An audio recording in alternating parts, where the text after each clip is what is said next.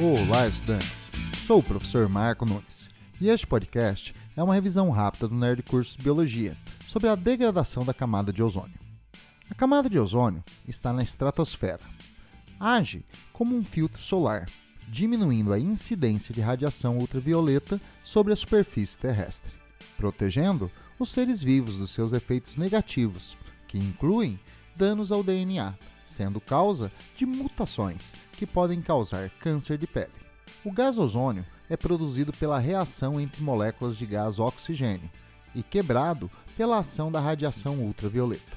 Normalmente, esses processos ocorrem em equilíbrio. Porém, durante o século XX, atividades industriais liberaram para a atmosfera gases capazes de degradar a camada de ozônio acima da sua capacidade de regeneração, tornando-a mais fina, especialmente nos polos sul e norte, criando os chamados buracos na camada de ozônio.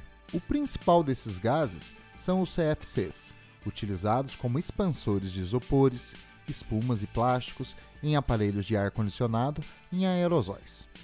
Na atmosfera, a radiação solar quebra as moléculas de CFCs, provocando a liberação de cloro. O cloro reage com o ozônio, estimulando sua quebra e formando gás oxigênio e monóxido de cloro, um elemento instável que libera o cloro, deixando-o disponível para degradar outras moléculas de ozônio. Estima-se que uma molécula de CFC possa destruir 100 mil moléculas de ozônio. Nas últimas décadas, a emissão de CFCs foram muito reduzidas, fruto de acordos internacionais, como o Protocolo de Montreal. Atualmente, a camada de ozônio parece estar em processo de recuperação. Bom, é isso aí. Continue firme nas revisões do Nerd Curso Biologia e bom estudo!